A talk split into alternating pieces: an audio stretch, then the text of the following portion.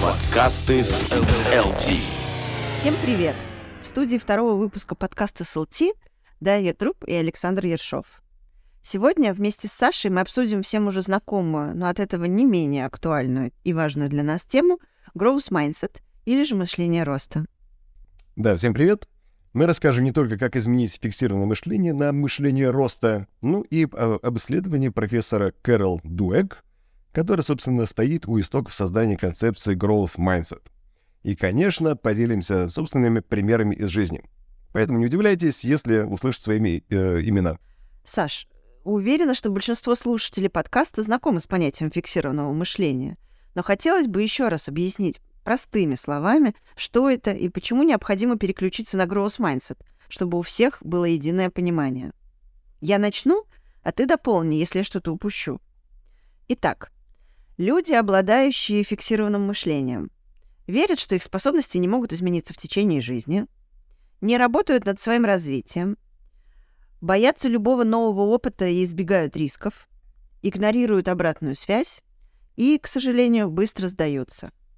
Если вы узнали себя или заметили в себе некоторые из этих признаков, то это стопроцентный сигнал о том, что пришло время меняться. Э, да, на самом деле факторы, э, наверное, многим известны. Я от себя добавлю, что еще люди с фиксированным мышлением боятся чужого успеха и склонны обвинять других э, в своих неудачах. Я думаю, каждый из вас может вспомнить коллективы, в которых не любят выскочек. В классе бывают отличники, которых не любят. Э, либо считается ненормальным, когда человек выдвигает какие-то идеи или э, хочет э, быть лучше других. И вот в таких коллективах люди, пусть талантливые, исключительные, не могут себя в достаточной степени проявить, если э, они с фиксированным мышлением, ну и находятся среди людей с фиксированным мышлением. Э, Даш, а у меня к тебе вопрос. Как, на твой взгляд, развивать в себе мышление роста? Давай назовем это топ-3 совета от Дарьи Труп. Ну, давай попробую с удовольствием поделиться своими лайфхаками. Первое — это, конечно, тренируйте свой мозг. А, это можно делать совершенно по-разному, не обязательно этому уделять огромное количество времени в своей жизни, но нужно делать это регулярно. Например, считается, что ездить в одно и то же место разными дорогами это тренирует не только мозг, но и позволяет избежать э, возникновения болезни Альцгеймера. Да, я слышал, так оправдывают себя люди, которые э, не могут запомнить одну дорогу и ездят разными дорогами. Я, кстати, знаешь, что э, тоже знаю средства от болезни Альцгеймера, читал об этом. Э, полезно водить мотоцикл, потому что задействованы э, четыре конечности, обе руки и обе ноги, и поэтому мозг полностью работает, э, напряжен и вовлечен в дорожную обстановку. Помогает избавиться от Альцгеймера. Ну, давай к твоим советам.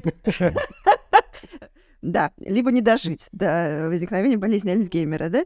Э, на самом деле, э, хочу еще сказать, что, в принципе, решение математических задачек, э, если вы воспринимаете э, необходимо сделать уроки со своими детьми как некоторую повинность, скажем так, то могу сказать, что это, с другой стороны, тренирует ваш мозг. Мы все дав- давно закончили школу, но, тем не менее, даже для младших классов математические задачки все-таки э, задействуют те части мозга, которые мы в обычной жизни не используем. Поэтому это тоже очень э, помогает. Ты начала об этом говорить, я вспомнил.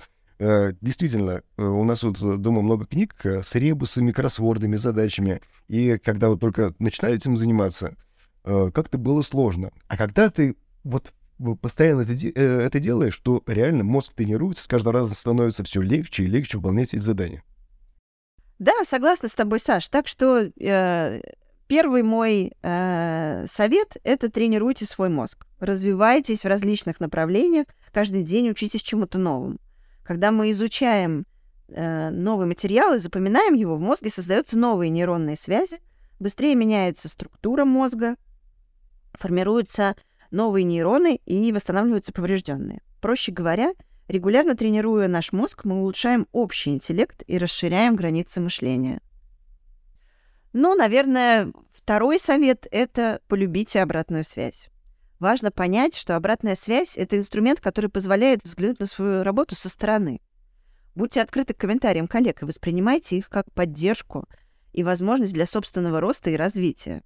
Поверьте, даже из негативных замечаний можно извлечь полезную информацию для себя и применить ее на практике. Скажи, пожалуйста, а если не согласен с обратной связью, что делать? Ну, первое, еще раз, это понять, что фидбэк is a gift. Да, то есть вот этот э, момент нужно себе повторять, если это сложно, э, потому что очень часто мы не согласны именно потому, что вот возникает вот этот барьер внутренний. Э, люди, в принципе, не любят быть э, неправыми, вот, поэтому, наверное, э, то, что я хотела бы сказать, это, ну, отпустите этот ну, момент. То есть подходить к этому сознательно, то есть осознавать, что это полезно. А, да, и это если обратная связь дана э, достаточно конструктивном ключе, вот, то это действительно гифт. Это возможность, как я сказала, посмотреть на ситуацию со стороны, посмотреть даже, как другие люди э, это видят. Э, нужно понимать, что это не делает тебя хорошим или плохим. Это просто вот такая вот возможность подумать и переоценить то, что ты делаешь. Ну и, наверное, последний э совет — это не бойтесь ошибаться, рисковать и сталкиваться с трудностями. Необходимо экспериментировать, пробовать новые варианты на практике. Да, не всегда э, эксперименты бывают удачными, но именно ошибки и вызовы, с которыми мы сталкиваемся, это возможность научиться чему-то новому и стать лучше.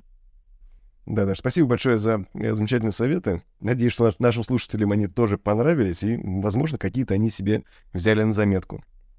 У меня к тебе один вопрос. Скажи, пожалуйста, знакомо ли тебе имя Кэрол Дуэк? Ты знаешь, что-то знакомое, но лучше напомни. Кэрол Дуэк — это профессор психологии Стэнфордского университета. Она ведущий мировой эксперт в области мотивации, автор многочисленных исследований мышления роста и книг, посвященных этой концепции. Именно благодаря своему исследованию она обнаружила, что можно выделить два типа мышления — фиксированное и мышление роста, то, о чем мы сегодня говорим.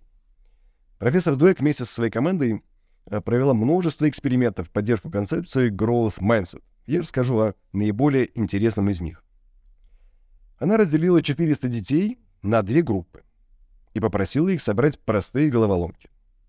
Одну группу хвалили только за достижение цели, а вторую — за старание. В группе, где детям прививали ценность результата, укреплялось фиксированное мышление. Они получали удовлетворение только от итога, а не от самого процесса и на следующем этапе выбирали головоломку попроще.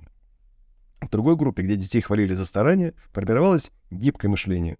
Они не останавливались на достигнутом, брались за более сложные задачи и пытались найти новые способы их решения. Собственно, это и есть мышление роста, которое движет нашим развитием. Ну вот я сейчас прочитал, э, что из себя представляло исследование.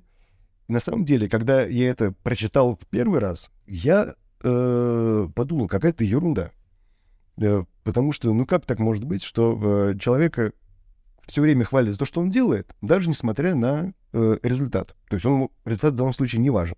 Но потом, когда э, я прочитал, что происходило после выпуска первой публикации, оказалось, что было много критики, как раз связанной с тем, что поведение, просто любое поведение, которое поощряется, но не идет к результату, э, оно э, в итоге не приводит к должному формированию личности. И потом профессор Кэрол Дуэк, отдадим ей должное, она э, написала, все-таки важно достигать результата.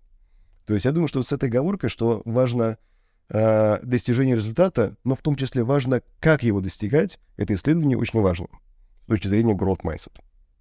Что ты думаешь? Слушай, ну, действительно звучит э, очень интересно, и я с удовольствием потом отдельно почитаю статьи профессора Дуэк. Потому что пока ты рассказывал, я успела найти много полезного материала, включая этот ток с ней. И, кстати, меня очень зацепила цитата из ее книги.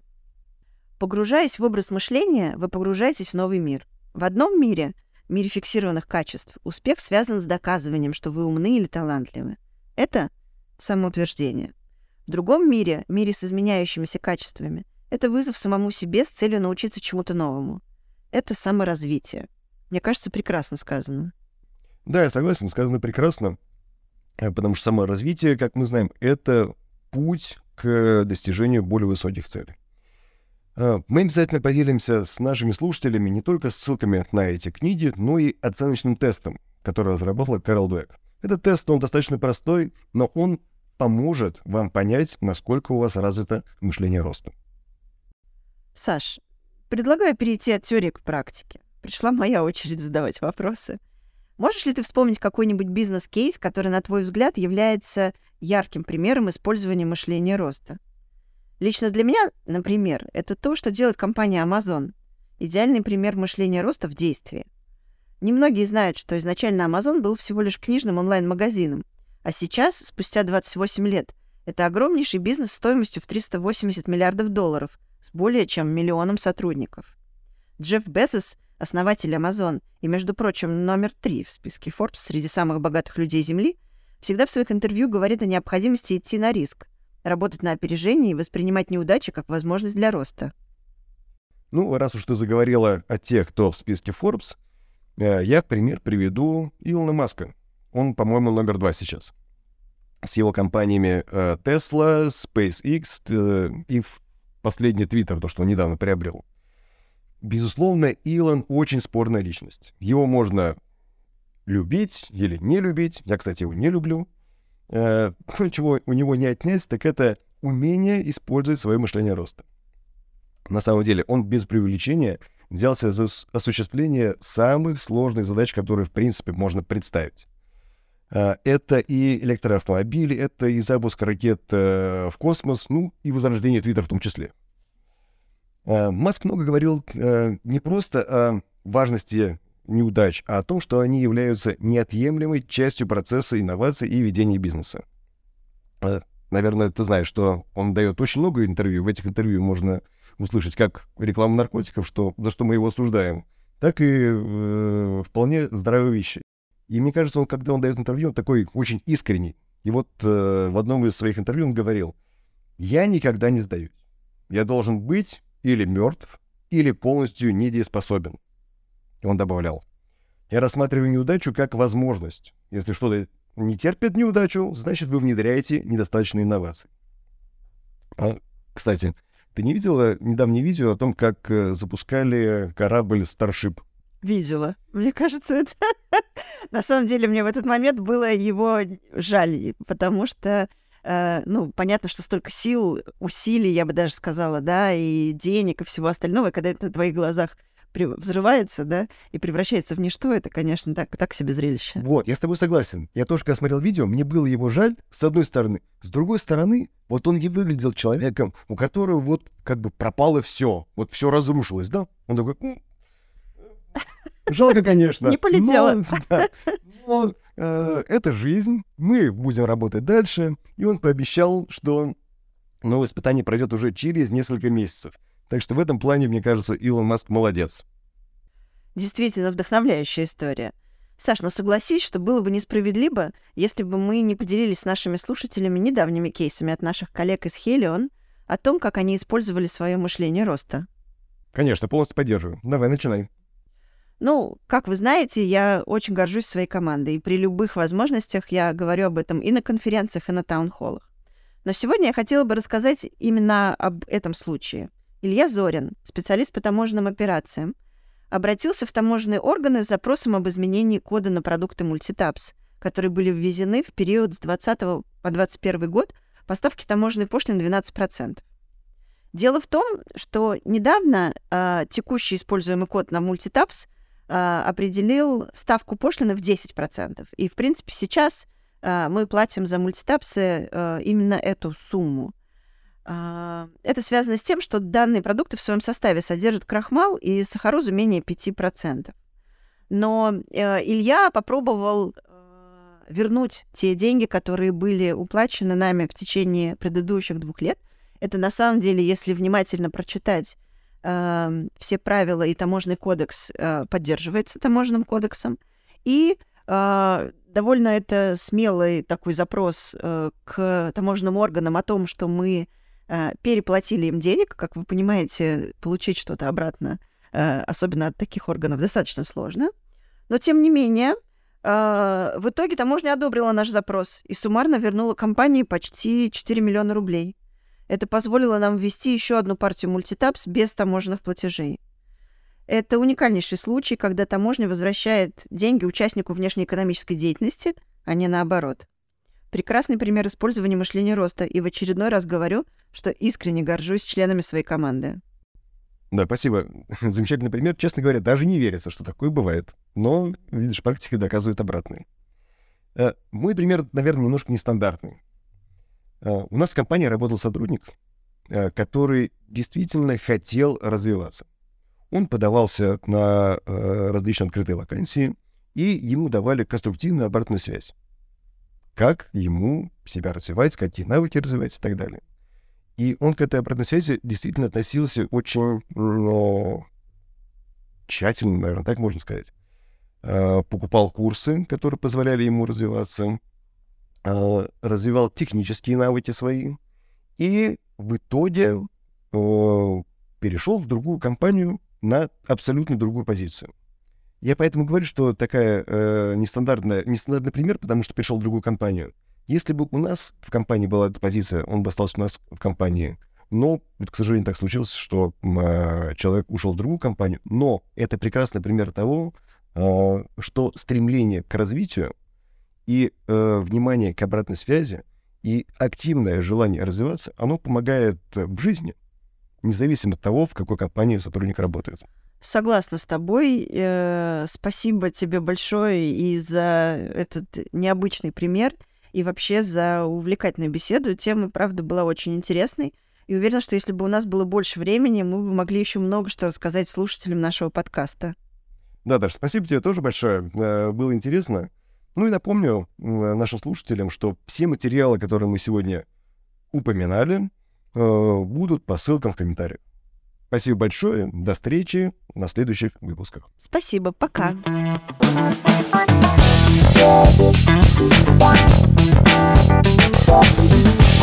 Подкасты с LT.